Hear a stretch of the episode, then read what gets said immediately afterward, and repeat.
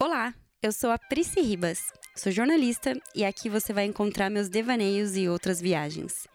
Intensa até quando não quero ser, preciso verbalizar o que está dentro de mim e acho que a bagunça que acontece aqui pode fazer algum sentido para você.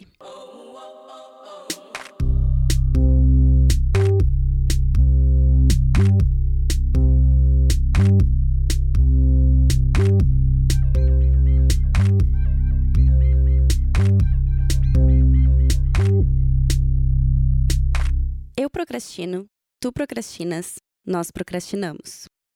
A verdade é que todo mundo procrastina. Uns mais, outros menos.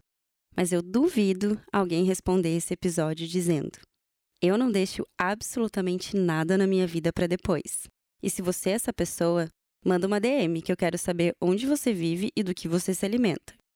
Joseph Ferrari, uma das autoridades no assunto, já disse: Todo mundo procrastina mas nem todo mundo é procrastinador. Bom, eu sou procrastinadora assumida e procrastino desde que eu me conheço por gente. Minha família tem a tradição de se encontrar aos domingos no fim de tarde. Então eu começava o meu fim de semana com a meta de fazer a lição de casa no sábado de manhã, para ter todo o fim de semana livre e principalmente poder brincar com os meus primos no domingo sem a noia de que a lição estava sem fazer. Aí eu acabava emendando uma coisa na outra, um passeio no almoço, almoço na soneca, e quando eu via, já estava passando Faustão na TV, e aí já estava na hora de ir para casa da minha avó.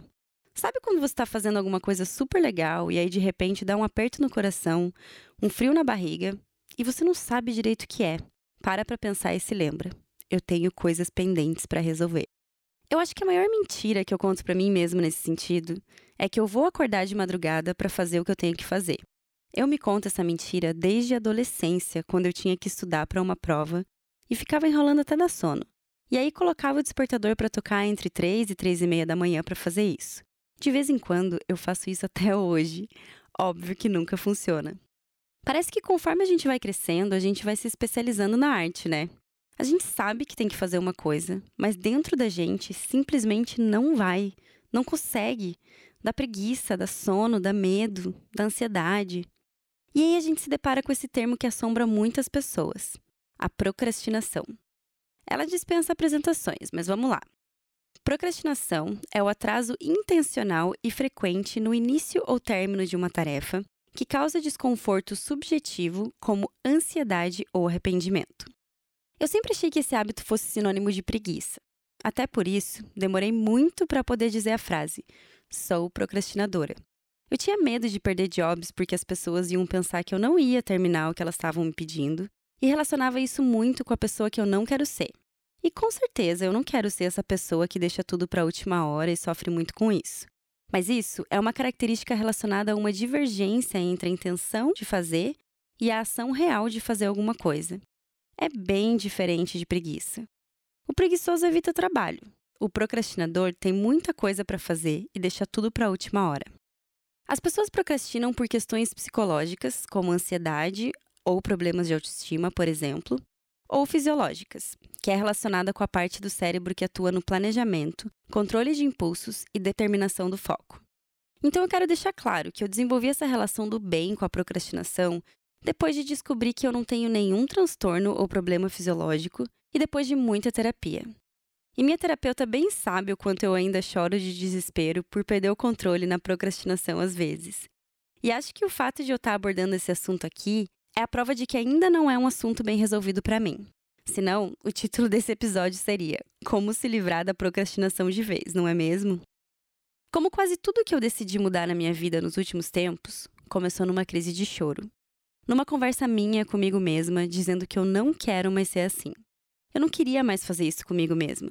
O sentimento de terminar alguma coisa sem estar no desespero do prazo, em cima do laço, é delicioso.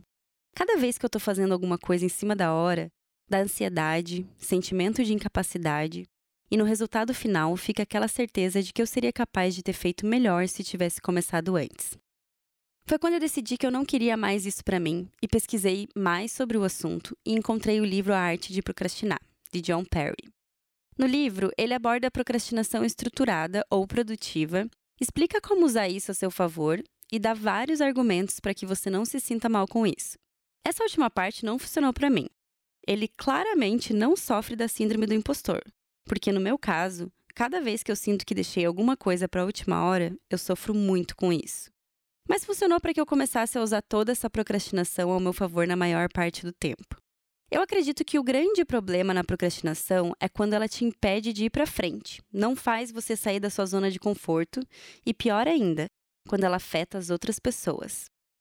Como eu acredito que a minha procrastinação seja fruto de falta de disciplina e do perfeccionismo, e que tudo isso está, na verdade, relacionada com a síndrome do impostor, a minha mente foi uma explosão de sentimentos e parece que tudo se conectou quando eu aprendi sobre a procrastinação estruturada. Primeiro que eu ligava perfeccionismo ao ato de realmente terminar as coisas e que elas saíssem perfeitas. E sim, isso de fato também é perfeccionismo. Mas perfeccionismo também é nunca fazer alguma coisa porque acha que nunca tá bom o suficiente. Gente, se eu fosse esperar eu gostar de algum texto meu para publicar nesse podcast, ele ainda não estaria no ar. E John Perry cita isso como uma autotortura emocional do medo de falhar. Outro ponto que eu refleti é que essa grande culpa por ser procrastinador vem com o histórico do que a sociedade vem falando pra gente o que é certo e errado. Não, eu não tô querendo dizer que deixar as coisas para a última hora é certo. Mas se você é uma pessoa que vem seguindo esse padrão há muito tempo e sente extrema dificuldade em lidar com isso, existem sim manobras para usar isso ao seu favor. Um grande exemplo disso foi eu ter ouvido desde pequena que eu sou desorganizada. Eu mesma passei muito tempo acreditando nisso e me sentindo péssima por não conseguir estar no padrão até que encontrei o termo organização horizontal. John Perry fala sobre isso e explica que grande parte dos procrastinadores são pessoas que se organizam horizontalmente. Eu vou explicar exemplificando minha mesa de trabalho.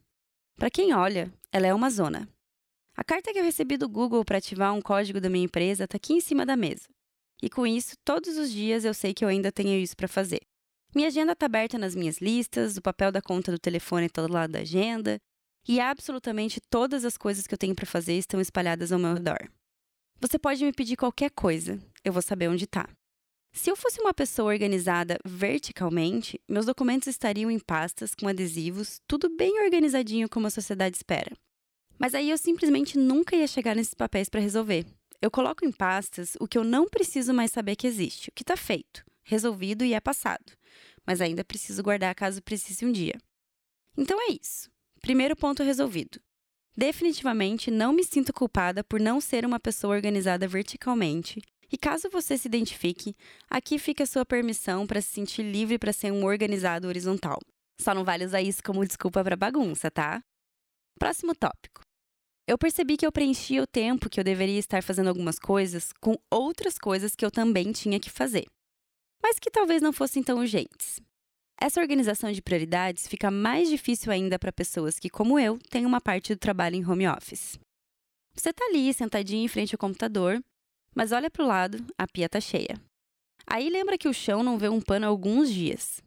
Quando se dá conta, já está lavando roupa, limpando o banheiro, tirando todos os utensílios do armário para deixar mais limpo e organizado.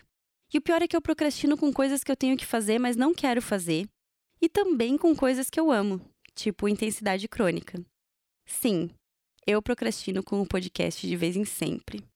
Mas hoje a minha relação com a procrastinação é muito mais saudável. John Perry aborda muito sobre isso quando fala sobre o conceito de procrastinação estruturada. Para ele, procrastinadores se sentem motivados a fazer qualquer tipo de tarefa difícil ou importante, desde que isso seja um motivo para adiar outras tarefas teoricamente mais importantes. Ou seja, eu realmente tenho que fazer todas aquelas coisas na casa, mas naquela hora, o mais importante era o trabalho que eu tinha para fazer no computador. A ideia geral é que procrastinadores têm uma tendência a postergar as tarefas mais importantes, aquelas que ficam no topo da lista, sabe? Bom, a solução do autor para esses casos é que a gente se auto-engane e organize a lista de forma que o que for mais importante pareça não ser e o que não for pareça ser. Parece meio bobo, eu sei, mas procrastinadores têm um dom indiscutível, o de se auto-enganar tá aí uma chance de fazer isso de forma positiva. Então eu começo meus trabalhos administrativos com listas muito simples, quebrando tanto cada atividade que cada mini atividade parece tão fácil que quando eu completo cinco mini tasks, ela era uma task gigante e importante, na verdade. E aí vai para uma outra parte do livro bem interessante: listas de tarefas. Acho que esse é o principal, qualquer procrastinador segue isso.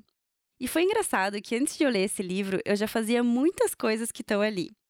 Tipo, às vezes eu faço listas não para lembrar do que eu tenho que fazer, mas para ter a sensação de tarefa cumprida, sabe? Por exemplo, quando eu vou arrumar a casa, eu sei exatamente o que eu tenho que fazer.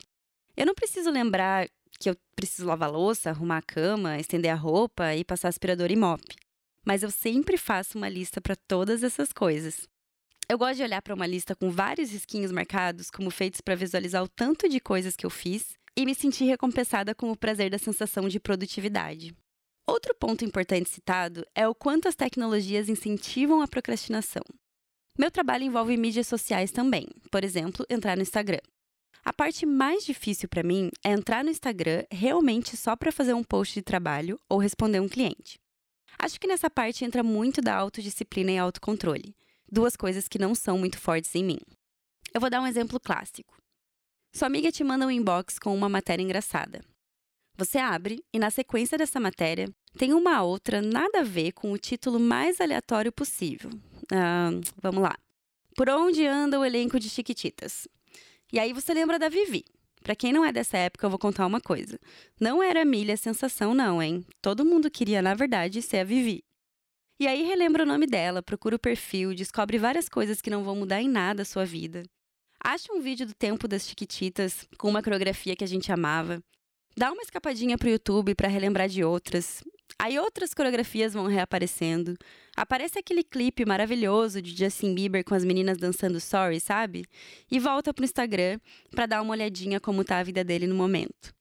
Bom, de um post de trabalho que você foi fazer, cerca de 45 minutos se passaram e você acabou parando na vida do Justin Bieber. Eu sei que eu sou assim e que dificilmente, no momento, eu vou ter autodisciplina para fazer o que eu tenho que fazer sem me distrair. Para esses casos, eu tenho usado a técnica Pomodoro.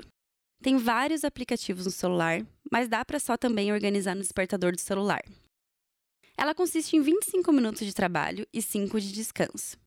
Aí, qualquer coisa que eu tenha que fazer nas redes sociais, eu sempre deixo para o finalzinho dos 25 minutos.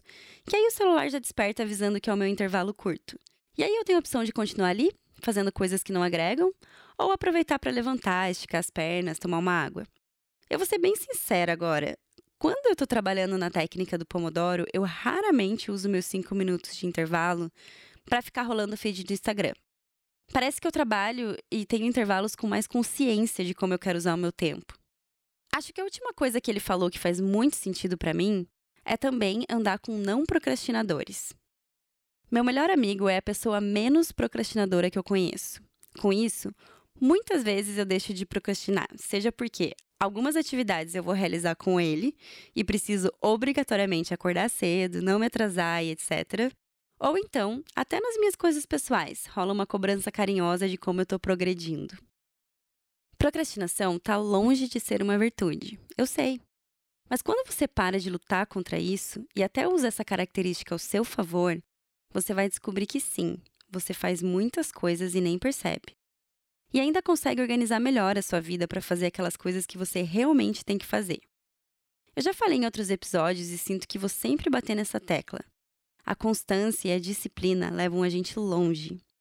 Quem dera eu ser essa pessoa disciplinada que não precisa de técnicas para conseguir ter constância nas coisas que eu sei que são importantes para mim. Mas não é porque eu não sou que está tudo perdido. Já está passando o tempo em que a gente vive numa sociedade que tem que ser só de um jeito. Algumas pessoas, como eu, enfrentam uma batalha diária entre o que tem que fazer e o que acham que são capazes de fazer. E identificar isso é um grande passo. A gente não precisa seguir um padrão para ser feliz e ter sucesso. A gente precisa seguir o que faz sentido pra gente. Obrigada por ter me ouvido até aqui. Se você gostou desse episódio, compartilhe com seus amigos.